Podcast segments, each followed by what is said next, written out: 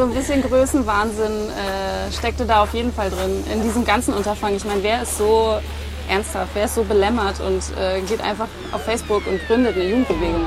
HR Info. Jung. Jung. Macht. Macht. Politik. Politik. Hi, ich bin Sandra Müller und ihr hört mal wieder eine neue Folge von Jung macht Politik. Wie in jeder Folge bin ich auch heute mit jemandem verabredet, der bzw. in diesem Fall die sich in Sachen Politik engagiert. Ich bin in München und sitze ein bisschen klischeehaft in einem Biergarten und mir gegenüber sitzt Mareike Nieberding. Die letzten Male war das, glaube ich, immer so, dass ich auf dem Weg zu den Personen war, mit denen ich gesprochen habe. Dann hatte ich immer ein bisschen Zeit, äh, die vorzustellen. Heute ist das aber anders. Mareike sitzt mir direkt gegenüber. Deswegen glaube ich, ist es am besten, Mareike stellt sich einfach mal selbst vor. Ja, ich bin äh, Mareike, ich bin 32 Jahre alt. Ich lebe in München, da ich hier für das SZ-Magazin als Journalistin arbeite. Und ich habe vor äh, vier Jahren knapp, kurz nach der Trump-Wahl, eine Jugendbewegung gegründet mit dem schönen Namen Demo. Tatsächlich ist das sowas, ähm, als ich überlegt habe, ähm, dich zu fragen, ob du Bock hast mitzumachen, mhm. war das so das Ding, wo ich gedacht habe, das passt wie die Faust aufs Auge in diesem Podcast, weil so ein bisschen der Ausgangspunkt dieses Podcasts war, dass wir gesagt haben, es gibt so das Vorurteil, dass die Jugend so faul ist, politikfaul, so politisch desinteressiert oder sowas. Und du hast jetzt irgendwie, wolltest die Jugend motivieren, sich zu engagieren. Deswegen äh, fände ich es super spannend, mit dir über all diese Fragen zu sprechen. Äh, ist die Jugend desinteressiert? Ist sie faul? Äh, brauchen wir eine Jugendbewegung. Aber ich würde ganz gerne äh, erstmal am Anfang starten, nämlich mhm. Der Start deiner Bewegung. Ähm, mhm. Kannst du vielleicht mal ein bisschen erzählen, wie das so für dich äh, abgelaufen ist? Ähm, ja, das kann ich. Ich war, glaube ich, bis äh, zu dieser Wahlnacht von Donald Trump eine ganz durchschnittliche, ich habe das mal genannt, faule Optimistin, einfach ähm, ein junger Mensch, der sozusagen immer privilegiert und, und von dem ganzen Mittelstandsleben sozusagen geküsst, alles, äh, alles in Empfang nehmen konnte, was so in Deutschland zur Verfügung steht, wenn man irgendwie weiße Eltern hat und aus, dem, aus der Mittelschicht kommt. Und ich kam gerade ähm, von einem Stipendium aus den USA zurück und diese Zeit hatte mich schon relativ politisiert, insofern, als dass halt einfach Donald Trump in 24-Stunden-Schleife da im Radio, Fernsehen und überall immer zugegen war und alle Leute meinten, ah, das wird eh nichts, wir sind vernünftig genug und das machen die nicht.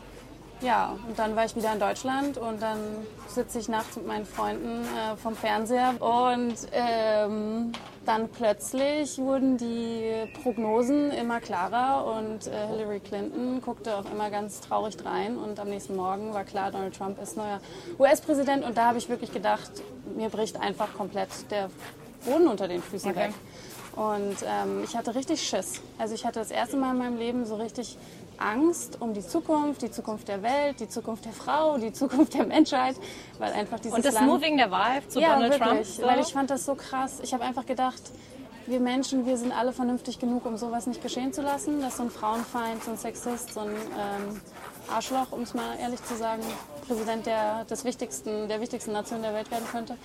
Und dann habe ich halt angefangen, mit meinen Freunden darüber zu diskutieren, was wir tun können, damit solche Dinge nicht auch bei uns passieren. Denn bei uns äh, war ja damals die AfD auch schon äh, sehr umtriebig und auf dem Weg in den äh, noch nicht Bundestag, aber doch so ziemlich. Und ähm, da haben wir gedacht, wir müssen irgendwas tun, wir müssen aktiv werden. Wir können nicht länger als faule Optimisten auf dem Sofa sitzen und darauf vertrauen, dass schon alles gut wird. Mhm. Wir müssen jetzt dafür sorgen, dass es gut wird.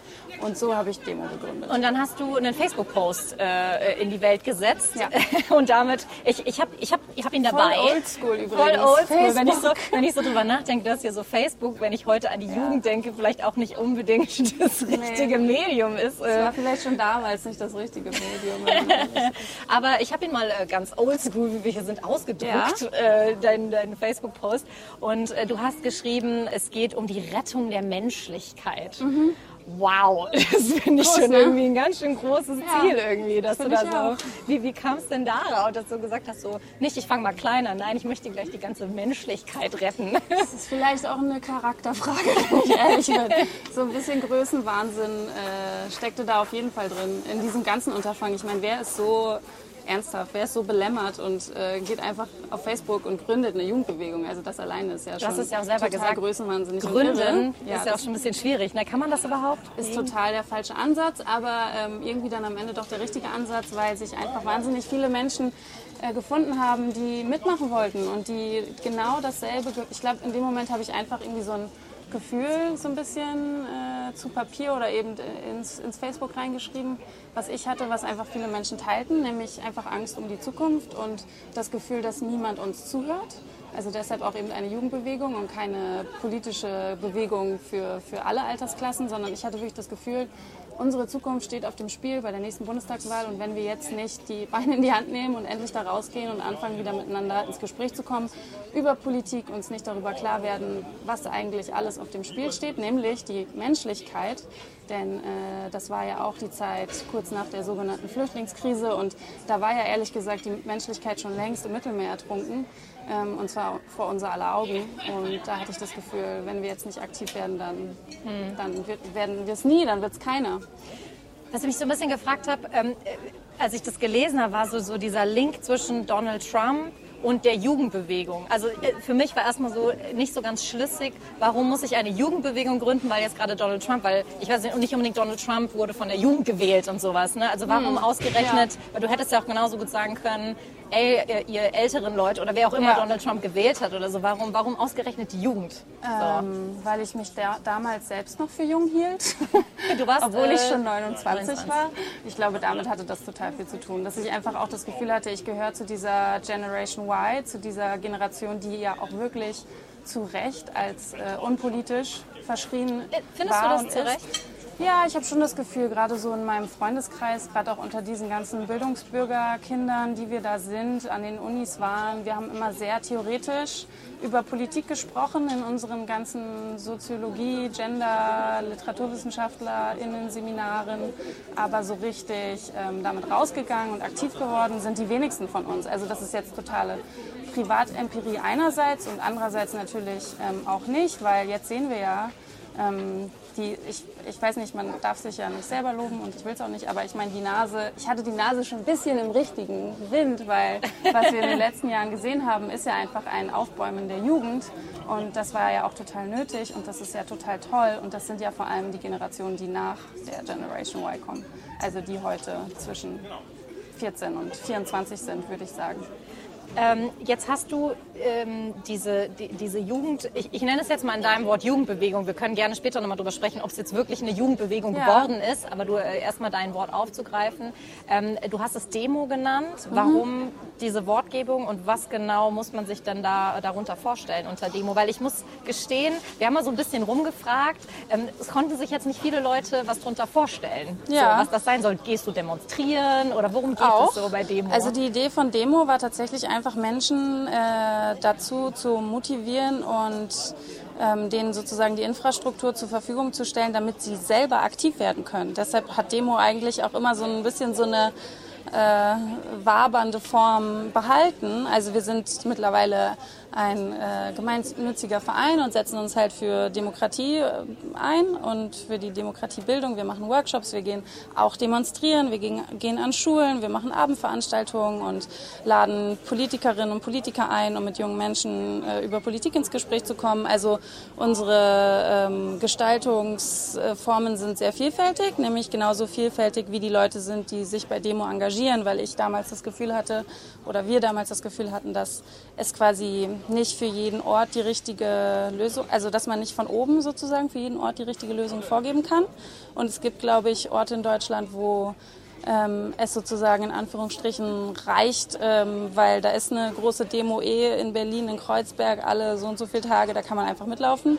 Und dann gibt es aber auch Orte, wo einfach politisch gar nichts ist und wo sich junge Menschen abgehängt und alleingelassen fühlen. Und da ist es vielleicht sinnvoller, einen Workshop an der Berufsschule zu machen, weil diese Kids halt sonst gar keinen Politikunterricht mhm. mehr bekommen. Und das habt ihr alles quasi organisiert, weil das klingt ja irgendwie super breit auch. Ja. Ne? Also, so. also die Idee war sozusagen wie so ein bisschen so ein Franchise für Politikvermittlung. Äh, also die Idee war, jeder darf sich Demo nehmen und unsere Ideen und unser äh, unsere Inhalte, unsere Überzeugungen und damit bei sich vor Ort aktiv werden. Und äh, wir haben dann Workshop-Konzepte zur Verfügung gestellt und Geld zur Verfügung gestellt und Sticker und Plakate ja. und einfach sozusagen so ein bisschen den Rahmen geliefert, um, um dann mal vom Sofa aufzustehen Wie habt und ihr was das zu machen. finanziert? Weil so Geld zur Verfügung gestellt klingt ja, also Ja, erst habe ich ja. das finanziert und äh, dann irgendwann haben sich ein paar Leute gefunden, die gespendet haben, Freunde, Familie, ähm, dann auch ein paar Privatpersonen, die irgendwie das mitbekommen haben und dann mal ein bisschen Geld rübergeschoben haben. Und dann haben wir tatsächlich auch Stiftungsgelder bekommen, also uns ganz klassisch wie andere Initiativen auch um Förderung beworben. So. ja. Aber viel, also von viel Geld kann nicht die Rede sein. Es ist äh, genau, es ist vor allem ganz viel Eigeninitiative und ähm, wir machen das quasi aus unserer eigenen Tasche da auch. Unsere ganze Zeit und so weiter wird natürlich nicht vergütet. Alle Ja. machen das, weil sie Ja. es halt wichtig finden. Ich finde ähm, du hast vorhin das ja selber schon angesprochen, äh, diese, du hast das Gefühl, dass die Jugend äh, Politik verdrossen ist oder faul oder keine Ahnung was. Ich, ähm, wir waren, ich habe es ja schon gesagt, wir waren mal auf der Straße, haben mit Leuten über Demo gesprochen, haben mit Leuten über Jugendbewegung gesprochen. Und ich würde dir ganz gerne mal zwei Töne vorspielen von ähm, je, Leuten, die wir gefragt, auch so in diese Richtung gefragt haben, sind junge Leute politisch desinteressiert? Warum? Woran könnte das liegen? Ähm, interessiert ja eigentlich gar nicht. Ja, egal in welche Gesprächsthemen wir reingehen, keiner redet über Politik, also sehr selten. Im Endeffekt ändert sich eh nicht viel dran, wenn die Leute sich dann auch über nur unterhalten. Also denke ich mir, also ja, eigentlich, sie können darüber reden, aber es ändert nichts an der Lage, weil es da ganz andere Leute über uns stehen, die das im Endeffekt selbst entscheiden. Ich finde, wenn man Politik etwas moderner rüberkommen lässt, dann würden sich auch, also interessanter, dann würden sich auch viel mehr dafür interessieren. Was sagst du denn dazu? Weil das klingt ja alles so ein bisschen, ist ja nicht unsere Schuld, dass wir politisch desinteressiert ist, sondern es liegt so ein bisschen am System. So, so interpretiere ich diese Töne, die ich jetzt gerade Ah gehört ja, habe. interessant. Ich würde jetzt eher sagen, dass der erste ähm, beschreibt ein Gefühl, was viele Jugendliche uns auch gespiegelt haben, nämlich was nützt das, wenn wir hier jetzt sitzen und darüber reden, dass wir ändern sowieso nichts. Und ich glaube, das ist schon mal der erste Denkfehler, weil ich glaube, also ich kann es total nachvollziehen, dass man glaubt, dass das so ist, aber ich glaube fest daran, dass das nicht so ist, weil ich glaube, dass ähm, jedes Gespräch, jede Begegnung, jede Unterhaltung, jedes ähm, auch Aufeinanderprallen von Meinungen und Ideen und Vorstellungen der Zukunft natürlich was hinterlässt bei dem anderen und, ähm, und immer Spuren hinterlässt, die möglicherweise dann in politische Entscheidungen münden. Also ähm, ja, und was er sagt, dass sie nicht über Politik reden, das ähm, kann ich total glauben und nachvollziehen, denn das war auch was, was die uns oft gespiegelt haben. Die sagen dann, ja, ich interessiere mich nicht für Politik, keine Ahnung, kenne ich mich nicht mit aus, ist so Angela Merkel und so. Und ähm, wenn man dann aber anfängt, mit denen ins Gespräch zu kommen und man fragt sie nach ihrer Schule, nach Rassismuserfahrungen, nach ähm, nach dem, was sie eigentlich gerne anders haben wollen würden, dann kommen super viele Ideen und die sind total kreativ und die sind politisch. Die wissen nur nicht, dass sie politisch sind, Ja. weil ihnen immer gesagt wird, dass ihre Stimme nicht zählt, dass sie nicht wichtig sind, dass, Ja. sie, dass sie irgendwie vielleicht sogar nerven, dass sie, dass sie lieber den Mund halten sollen und arbeiten gehen, so wie man das als ordentlicher Deutscher sozusagen macht. Und gerade darum geht es, glaube ich, das aufzurütteln. Und Ja. was die zweite sagte, ähm, da bin ich total ihrer Meinung, 100% ihrer Meinung, weil ich nämlich nicht der Meinung bin, dass äh, die Jugendpolitik verdrossen ist, sondern dass halt die Politik jugendverdrossen ist und die, wenn sie nicht endlich anfangen, ähm, das anzupacken, dann haben sie einfach einen großen Teil der Gesellschaft verloren und für die Zukunft verloren. Und ähm, das finde ich extrem schade, dass da so ein großes Desinteresse herrscht. Ich frage mich halt so ein bisschen dieses Jugendverdrossen, was du ja auch schon gesagt hast, das ist auch immer leicht dahingesagt, so dass, oh ja, die Politiker, die interessieren sich nicht für die Jugend und sowas. Und ich frage mich halt auch so ein bisschen, Aber sie ähm, interessieren sich nicht für die Jugend. aber was muss denn passieren? Also wie, Ja, sie- wie könnte man denn zeigen, dass sich die Politik für die Jugend interessiert? Sie könnte quotieren zum Beispiel. Sie könnte ganz einfach, das ist super leicht, ähm, zum Beispiel in allen Vorständen immer einen Menschen unter 35 ähm, zu besetzen. Das ist eine ganz einfache Lösung, eins unter fünf.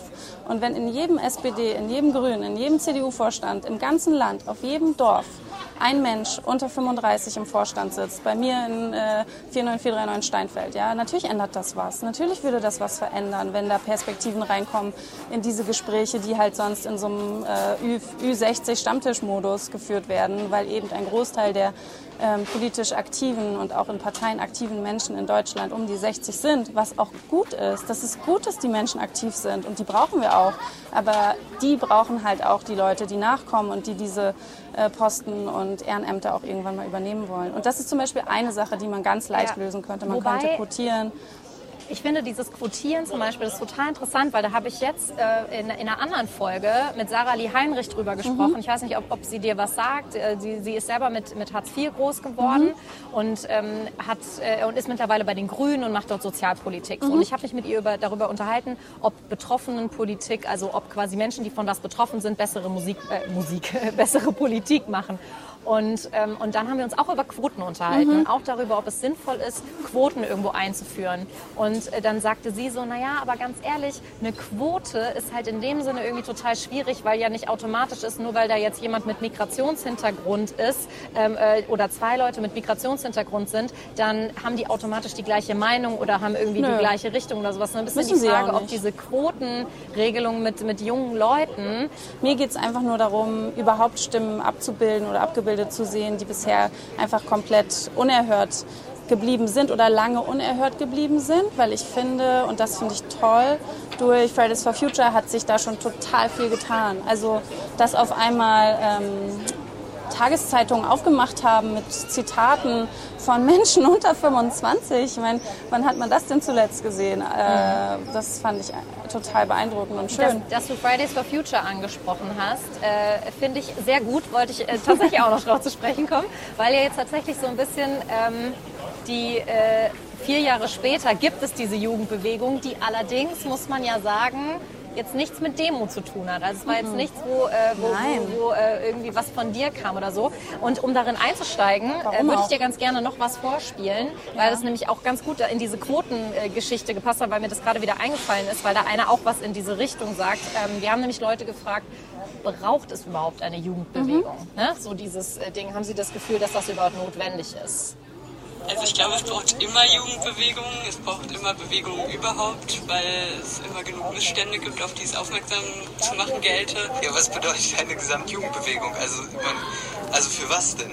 Für die Interessen der Jugendlichen, aber die Interessen der Jugendlichen sind doch super unterschiedlich. Also die einen wollen saufen gehen und die anderen wollen Sport machen und die nächsten interessieren sich für das, was in der Gesellschaft passiert und einige wollen halt alles gleichzeitig machen. Ja, ich glaube schon, dass es eine Jugendbewegung braucht.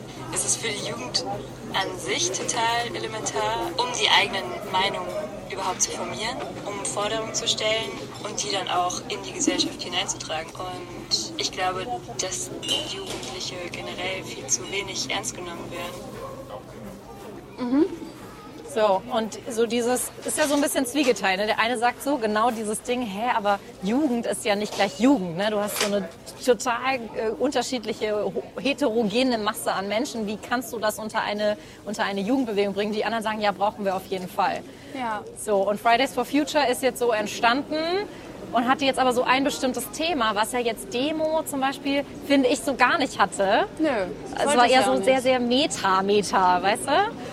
Ja, aber wir stehen ja auch nicht in Konkurrenz zueinander. Also so habe ich das nie gesehen und das ging, weil du auch eben sagtest, äh, das hat mit Demo nichts zu tun, dass es Fridays for Future gibt. Ja, und? Also darum ging es doch überhaupt nicht. Es ging einfach darum, selbst aktiv zu werden und andere dazu zu ermutigen, selbst aktiv zu werden und gemeinsam aktiv zu sein und einfach Gespräche herzustellen, die sonst nicht stattfinden. Das ist alles. Und ähm, ich denke, dass wir uns eben auch für diese Meta-Version entschieden haben, weil wir das Gefühl hatten, gerade damals, die Zeiten haben sich auch ein bisschen geändert. Also ähm, damals waren wir eben alle noch sehr gefangen, auch in diesem krassen, ja, die Gesellschaft ist polarisiert, soll man mit Rechten reden, wo stehen wir eigentlich gerade, ist äh, ne, Demokraten, Republikaner, äh, links, rechts, vor, zurück. Man, man war irgendwie, es wurde viel geredet über diesen Riss, der angeblich durchs Land geht oder durch mehrere Länder geht, der Europa auseinanderbricht. Und ähm, da war, glaube ich, eher so dieser Ansatz, wir müssen überhaupt erstmal wieder anfangen, miteinander zu reden. Ähm, und jetzt reden wir halt konkret über bestimmte Themen wie zum Beispiel Rassismus, äh, Antirassismus, Rechtsextremismus, Rechtsterrorismus äh, nach Black Lives Matter oder mit Black Lives Matter. Und wir reden über Ökologie, über Nachhaltigkeit, über ähm, ja, das, äh, die Klimakatastrophe mit Fridays for Future und das ist ja quasi eine Diversifizierung unseres Grundanliegens mhm. und das finde ich total toll und das ist einfach nur schön zu sehen. Du hast ja jetzt explizit eine ähm, parteiübergreifende äh, Bewegung gestartet. Du hast aber ja das aus einer ganz bestimmten Motivation rausgemacht, weil Donald Trump gewählt wurde oder du hast jetzt die AfD selber genannt. Also ähm, du sagst irgendwie auf der Webseite so, naja, nicht für oder gegen eine bestimmte Partei, sondern für die Demokratie Ja. oder wie auch immer. Das widerspricht sich ja eigentlich so ein bisschen. Ne? Kann man parteiübergreifend sein und gleichzeitig aber sagen, also es klingt dann so ein bisschen so, naja, aber bitte nur die Parteien, die ich, die ich gut finden würde.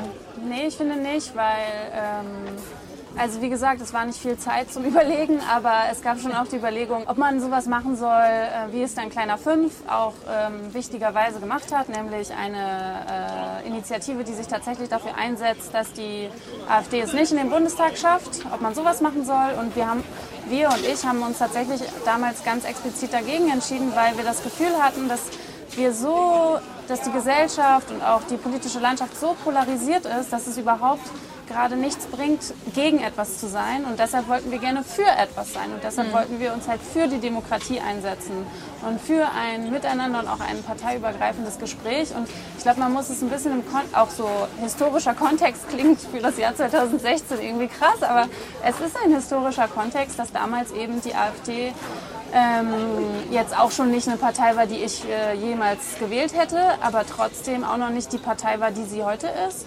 Und ähm, ich es damals auch wichtig fand, ein Gespräch mit denjenigen, denjenigen zu ermöglichen, die die AfD vielleicht mit denen sympathisieren. Ähm, um die nicht von vornherein so verloren zu geben. Ja. Und wir hatten auch tatsächlich mal jemanden dabei ähm, hier in München, da war ich auch selber bei dem Workshop dabei, der überlegt hat, die AfD zu wählen. Okay. Und der hat sich auch eben bei Demo engagiert und hat mit uns einen Workshop an der Schule gemacht. Und das war natürlich schon interessant, äh, mit dem ins Gespräch zu kommen. Der hat total auf dem Boden des Grundgesetzes argumentiert. Also es war überhaupt nicht menschen- oder feindlich und auch nicht fremdenfeindlich oder, oder Also das Ausländerrassismus. wäre für dich schon eine Grenze. Also ja, du bist total. jetzt nicht so, Nee, das geht gar nicht. Aber das hat er auch nicht gemacht, sondern er hat halt immer sehr neoliberal argumentiert. Dem ging es halt viel um Wirtschaftsthemen und all solche Sachen. Mhm. Und äh, finde auch die AfD trotzdem keine guten Argumente oder guten Ideen, aber kann er ja meinen. Also es war dann einfach trotzdem interessant, mit dem ins Mhm. Gespräch zu kommen und so ein bisschen darüber, ja, was zu erfahren, warum jemand, der 24 ist und Mathe studiert, äh, warum der nicht die CDU wählt oder hier in Bayern die CSU, weil die sind ja nun mal auch sehr konservativ, warum es ausgerechnet die AfD sein muss. Und Aber wenn jetzt, wenn du jetzt heute jemanden wieder treffen würdest, ne, der jetzt irgendwie äh, und der halt felsenfest davon überzeugt ist, ich, ich nehme jetzt mal die AfD, weil wir sie als äh, Ja. rausgenommen haben, ähm, und du sagst so, nee, ich würde sie nicht wählen, ich finde ich find das, was sie macht, nicht gut. Ähm, aber weißt du, er sagt so, ja, aber du wolltest mich ja zum Wählen motivieren. Das ist ja, Ja. so dein Ursprung. Wäre das dann für dich in Ordnung? Ähm, ja, natürlich. Jeder Mensch in Deutschland hat das Recht, äh, seine Wahl zu treffen, sofern die Parteien, die da gewählt werden sollen, sich auf der Grundlage des äh, Grundgesetzes bewegen. Und da haben wir ja jetzt mit der AfD auch äh, eine interessante, vom Verfassungsschutzpräsidenten ausgehende äh, Diskussion, dass die AfD das eben auch jetzt schon seit längerem nicht mehr tut und dass in deren Reihen Menschen sind, namentlich Björn Höcke, den man äh, per Gerichtsbeschluss als Faschist bezeichnen darf und äh, die rechtsextrem agitieren. Und ähm, das ist für mich auch ein Grund, heute etwas zu sagen, was ich eben vor vier, fünf Jahren noch nicht gesagt hätte, nämlich, dass wir keinen Platz haben für die AfD. Also ähm, da haben wir auch eine, wir, ich glaube, gesamtgesellschaftlich und eben auch wir bei Demo eine, eine sozusagen Evolution Eine und auch eine gemacht. Entwicklung gemacht. Und jetzt einfach nur mal ein kurzes Fazit. Hast du das Gefühl, du hast eine Jugendbewegung gestartet? Ähm, ja, Ja. Ich habe äh, junge Menschen in Bewegung gebracht und das war alles, was ich wollte. Und ich habe junge Menschen getroffen und mit ihnen über Politik diskutiert und äh, mit ihnen über sozusagen die Schönheit Demo der Demokratie äh, versucht, mit ihnen auszuloten. Und das ähm, war unser Ziel. Und das ist irgendwie ein größenwahnsinniges Ziel einerseits und andererseits aber auch ein ganz kleinteiliges Ziel, wo man einfach sehen muss, jeder Mensch, dem man begegnet ist, jedes Gespräch, das man geführt hat, hat was gebracht, ähm, war eine Begegnung, die etwas wert ist. Und deshalb würde ich auch sagen, war das, was wir gemacht haben, wertvoll und ähm, gut. Das war eine sehr, ich glaube, das war so mit die tiefgründigste Diskussion bisher. So. Also nee, einfach, nee, also ich glaube, es ist einfach unheimlich. Ähm, teilweise sehr meta und andererseits auch wieder total konkret. Also Ja. ich glaube, das hat gerade diese Diskussion äh, äh, unheimlich spannend gemacht. Ähm, deswegen ähm, lockern wir das Ganze ein bisschen auf. Ich würde gerne noch ein kleines Spielchen mit dir spielen. Sehr Ähm, gerne. sehr gerne. Sehr gerne. Äh, hast du schon mal von dem Spiel Ich habe noch nie gehört? Ja, Ja, ähm, ich erkläre es mal für diejenigen, die es nicht kennen. Ähm, ich habe hier einen Umschlag dabei. Da sind Aussagen drin äh, nach dem Motto, äh, ich habe noch nie etwas Bestimmtes getan. Ich habe noch nie in einem Biergarten gesessen und Bier getrunken. Äh, wenn du das schon mal getan hast, dann äh, trinkst du einen Schluck. Ähm, diese Fragen, äh, nee, Fragen, diese Aussagen kenne ich nicht. Ich, ähm, eine Kollegin hat sie vorbereitet. Das heißt, äh, ich würde vorschlagen, wir lesen sie uns einfach gegenseitig vor und beantworten sie dann zusammen. Ähm, normalerweise, äh, wenn ich irgendwo hingehe, bringe ich immer einen Äppler mit aus Hessen. Jetzt sitzen wir hier im Biergarten, da kann ich das natürlich nicht machen. Ähm, es ist auch, glaube ich, vielleicht auch noch ein bisschen früh für Alkohol. ähm, netterweise haben wir ja von äh, dem Biergartenbesitzer hier eine Apfelsaftschorle hingestellt bekommen. Von daher, ich würde jetzt einfach mal vorstellen, es ist ein ganz guter Äpplerersatz. Wenn es für dich in Ordnung ist, sieht auf jeden Fall ähnlich aus. machen wir es doch mal damit. Äh, willst du anfangen? Ja, Okay. Also ich muss jetzt das vorlesen, Genau, ja, du was hier drin einfach steht. mal rein und liest den Satz vor und dann äh, gucken wir mal. Ähm, ich habe noch nie Mitleid mit einem Boomer gehabt. mit einem Boomer. Ich finde es da total witzig. Das sind immer so diese Worte, mit denen, wo ich immer dann unsicher bin, ob ich weiß, was das, äh, Bedeuten was soll. das bedeuten soll. Also ich meine, so ein bisschen die Babyboom-Generation könnten auch ist sagen, das, ich habe ne? noch nie Mitleid mit meinen Eltern gehabt. ne? Das ist so die unsere Generation, das ist so unsere, unsere Eltern, ne? Elterngeneration, ja. Boah, Mitleid. Nee. Nee, nee. Also wüs würde wüsste ich jetzt nichts. Ich auch nicht. Nee? Nee, Na gut. Dann eher im Gegenteil. Gegenteil. Inwiefern? Hast du sie beneidet? Ja, na klar. Also Neid ist ein ganz schlimmes Wort und schlechtes Gefühl, aber ich habe schon oft das Gefühl, dass äh, man für gewisse Dinge jetzt eigentlich ein bisschen zu spät kommt in Ja. meiner Generation, in der Arbeitswelt zum Ja. Beispiel. Also für manches ist es auch genau der richtige Zeitpunkt, da man sich mit viel Mist nicht mehr auseinandersetzen muss, mit dem sich Kolleginnen vor allem vor äh, 20, 30 Jahren noch auseinandersetzen mussten, gerade in so einer Branche wie dem Journalismus, der sehr männlich und patriarchal geprägt war und immer noch ist. Aber wenn es um Gehälter geht zum Beispiel, da hat sich schon ein bisschen was verändert für die Jungen von heute. Die müssen schon für ganz schön wenig Geld äh, arbeiten in unserem Bereich. Nächste. Oh, ich habe noch nie unter falschem Namen in sozialen Medien kommentiert. Habe ich noch nie gemacht, nee. Ich auch nicht. Ich hatte mal einen doppelten Account, aber aus ähm, Recherchezwecken. Ja, ja, aus Recherchezwecken. Privatrecherche vielleicht eher. Nee, tatsächlich, also ähm, nee, unter, also ich glaube, ich weiß, was damit gemeint ist, das habe Ja. ich noch nie gemacht. Ich war, Nee, noch, ich ich war noch nie ein, ein, ein, weiß ich nicht, ein Pöbler oder sowas im Netz. Nee. So, nächste Frage darfst du wieder vorlesen. Ich habe mich noch nie zu alt für eine Jugendbewegung gefühlt. Doch, definitiv. Also ich auf jeden Fall. Ja? Ja, ja, ja. Also so Fridays for Future. Also mal, mal ganz davon abgesehen, dass ich sowieso, und deswegen finde ich diesen Podcast so geil, weil ich halt überhaupt noch nie irgendwie krass unterwegs war, dass ich gesagt habe, ich trete jetzt eine Partei an oder ich gehe demonstrieren oder sonst irgendwas. So, ich war da irgendwie, ich war immer sehr faul. Also wenn du irgendwie hier so von der Frau- und Jugend sprechen, ich glaube, dann, Ja. ich fühle mich da ganz gut abgeholt. Ich fand das immer wichtig. Also ich habe mich, äh, also auch so aus meinem familiären Umfeld, wir haben schon viel über Politik und sowas gesprochen, aber ich habe mich dadurch nie aktiviert gefühlt, jetzt zu sagen, ich mache das jetzt. Also meine Eltern waren zum Beispiel immer am 1. Mai, sind sie zu diesen 1. Mai-Kundgebungen gegangen. Ich bin da auch immer mit, aber meine Eltern waren jetzt auch nicht so, dass sie da mit demonstrieren gegangen sind, sondern wir haben uns da, da eine Bratwurst geholt und meine Eltern haben ein Bier getrunken. So, ne? Volksfest halt. So Volksfest halt. So, ne? Das war, obwohl das ja einen ganz anderen politischen Hintergrund hatte. So, ne? Ja. Ähm, aber ich war einfach nie der politisch aktive Mensch. Und ich glaube jetzt gerade bei Fridays for Future, ich finde es super, dass sie es machen, aber irgendwie sind es halt Kids Ja. für mich. Ne? So. Ich glaube, ich habe mich trotzdem noch nie zu alt für eine Jugendbewegung gefühlt, weil ich irgendwie mich immer noch so, also vielleicht ist das auch ein Zeichen von, ich bin eigentlich schon für, zu alt für eine Jugendbewegung, aber ich habe immer noch das Gefühl, dass ich mich so verantwortlich fühle, also mitverantwortlich fühle für, für junge Menschen, weil und für das, was, wo wir stehen gesellschaftlich und wie es das zu verändern gilt. ist ja auch immer so diese, die Definition, wann ist man eigentlich nicht mehr jung? Ne? Also ich meine, ich Ja. würde auch gerne noch behaupten, ich wäre jung. Also irgendwie bin ich, also weißt du, man, das- man, man redet mit den Boomern oder dann sagen jemand, ach du bist ja noch jung. Andererseits, wenn ich dann mit den 19-Jährigen rede oder mit meinen Nichten, ja, dann Ja. bin ich nicht mehr jung. Wenn so. die Frage lauten würde, haben, haben andere dich schon mal für zu alt für eine Jugendbewegung befunden, Ja. dann hätte ich sie auf jeden Fall mit Ja beantworten müssen, denn ja. Aber es ging ja um das selber fühlen. Also ich, ich würde jetzt einfach mal trinken, weil ich habe gesagt, doch, ich habe mich schon zu alt gefühlt, du nicht. Noch nicht, wer weiß. Noch nicht, kommt vielleicht noch. So, dann habe ich jetzt noch eine, eine Aussage ist hier jetzt noch drin. Ich habe noch nie gedacht, fuck, ich habe auch rassistische Gedanken. Doch, klar, habe ich schon ganz oft gedacht. Ja, ich auch. Also ich glaube, das ist, Ding, das ist das Ding, dass man, ähm, man will das immer nicht wahrhaben. So, man, man denkt immer so, man ist ja total li- liberal und offen und keine Ahnung was und so. Und auf der anderen Seite hast du dann, äh, sind so diese Vorurteile, die unbewusst sind oder in irgendeiner Weise, wo du halt sagst, so, Klar. dir ist es vielleicht gar nicht bewusst, dass, du, dass es rassistisch ist. Das, glaube ich, ist ganz oft das Ding.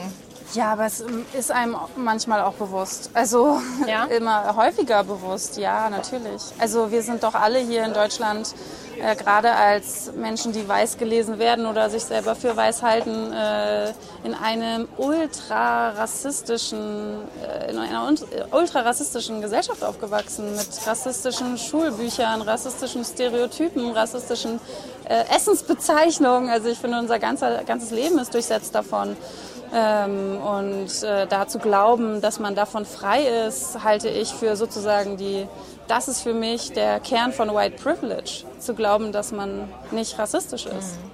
Ich glaube, das Problem halt manchmal ist, dass man, ähm, also wie es mir manchmal geht, und so geht es mir nicht nur mit, mit, mit Rassismus, sondern so geht es mir auch mit irgendwie anderen Situationen, zum Beispiel wenn du auf Menschen triffst, die eine Behinderung haben oder sowas, dass man, da- dass es, dass es schon mittlerweile, also schon so ist, dass man nicht, weil es früher okay war, Dinge zu sagen, sondern es war halt, und das ist halt genau dieses Ding, wie ist man groß geworden, es war halt irgendwie selbstverständlich. Also es war halt, es stand halt einfach im Raum, es wurde gesagt und man hat es überhaupt nicht hinterfragt. Und jetzt gibt es ganz viele Dinge, wo man, wo, wo halt gegen aufgelehnt wird, was, was angeprangert wird, was absolut korrekt und richtig ist, aber wo du natürlich dann in so eine Situation kommst, wo du dann denkst, so, okay, ähm, wa- wa- was benutzt, welches Wort ist denn jetzt okay zu sagen? Also zum Beispiel, wenn ich mich jetzt mit einer, mit einer schwarzen Person treffe, ist ja auch gar nicht gesagt, dass, also dann ist mir die Frage, okay, was sagt man jetzt? Sagt man jetzt People of Color? Sagt man irgendwie dunkelhäutig, schwarz? Was sagt man? Dann ist immer auch die Frage, wie möchte die Person vielleicht auch selber angesprochen werden? Und da gerate ich ganz oft in so eine Situation, wo ich dann denke so,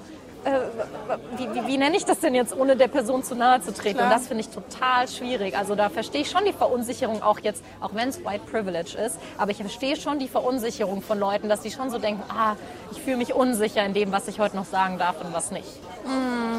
Ja, ich glaube nur, das Problem ist, dass Leute das dann mit einer Abwehrhaltung vortragen. Also ich finde es nämlich überhaupt, also auch ich bin verunsichert und mir oft nicht sicher und ich sehe das aber nicht als Bedrohung. Ich sehe das als äh, ja, Chance, dazu zu lernen und einfach ins Gespräch zu kommen. Wie immer geht es für mich aus ins Gespräch kommen. Aber ich weiß nicht, ich, also ich frage lieber nach äh, und fall vielleicht auch mal auf die Nase, als äh, zu glauben, ich wüsste, wie die Dinge zu laufen haben oder zu heißen haben oder wie auch immer. Und wenn man mal ehrlich ist, bei vielen Sachen weiß man es doch auch. Ja, das war ein, glaube ich, äh, ganz schönes Schlusswort dazu. Ich, äh, die Aussagen sind leer, unsere Getränke sind noch halb voll, wir haben nicht viel getrunken Ja. diesmal. Wir haben noch was vor uns heute. Ähm, ja, wir bleiben jetzt einfach noch ein bisschen entspannt hier sitzen. Und äh, Mareike, vielen, vielen Dank, dass du dabei warst. Sehr gerne. Und ich wünsche dir ganz, ganz viel Erfolg weiterhin mit deiner Demo-Organisation. Danke. Und das war's auch schon wieder mit der vierten Folge von Jung macht Politik. Am Ende ist mir vor allem hängen geblieben, dass es Mareike darum geht, junge Leute in Sachen Politik ins Gespräch zu bringen. Genau dieses Thema beschäftigt übrigens auch die Initiatoren vom Frankfurter Demokratiekonvent. Sie wollen nämlich auch neuen Raum für Austausch und Argumente schaffen. Mehr dazu lest ihr auf hrinforadio.de slash jung macht Politik. Ich bin Sandra Müller und weil mich wirklich brennend interessiert, was ihr bisher so denkt zu meinem Podcast, hier nochmal meine E-Mail-Adresse jungmachtpolitik.hr.de. Die nächste Folge gibt es wieder in zwei Wochen, unter anderem bei iTunes, auf Spotify und in der ARD Audiothek. Am besten direkt abonnieren, dann verpasst ihr auch nichts. HR Info. Jung, Jung macht, macht Politik. Politik.